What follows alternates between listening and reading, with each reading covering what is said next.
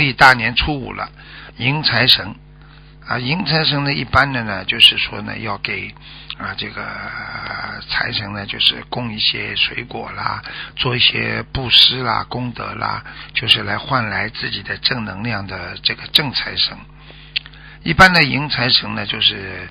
如果你命根当中有的啊，有该有你，比方说有财运的，那叫迎正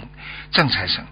如果你命根当中就是二零一七年啊，比方说你没有什么大财运的话，那么呢，你呢就是偏财运啊。求了这个财神菩萨之后呢，有偏财运，所以呢，其实这个过去呢，我们这个华人呢，对啊正月的大年初五的迎财神这个节日啊，是也是非常非常重视的，一般都是香火啊啊缭绕。然后呢，就是能够过去很多小孩子啊，就是说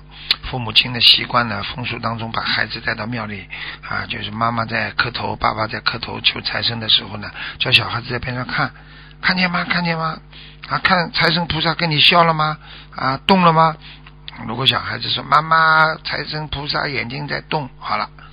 妈妈爸爸开心的不得了，这一年求到了。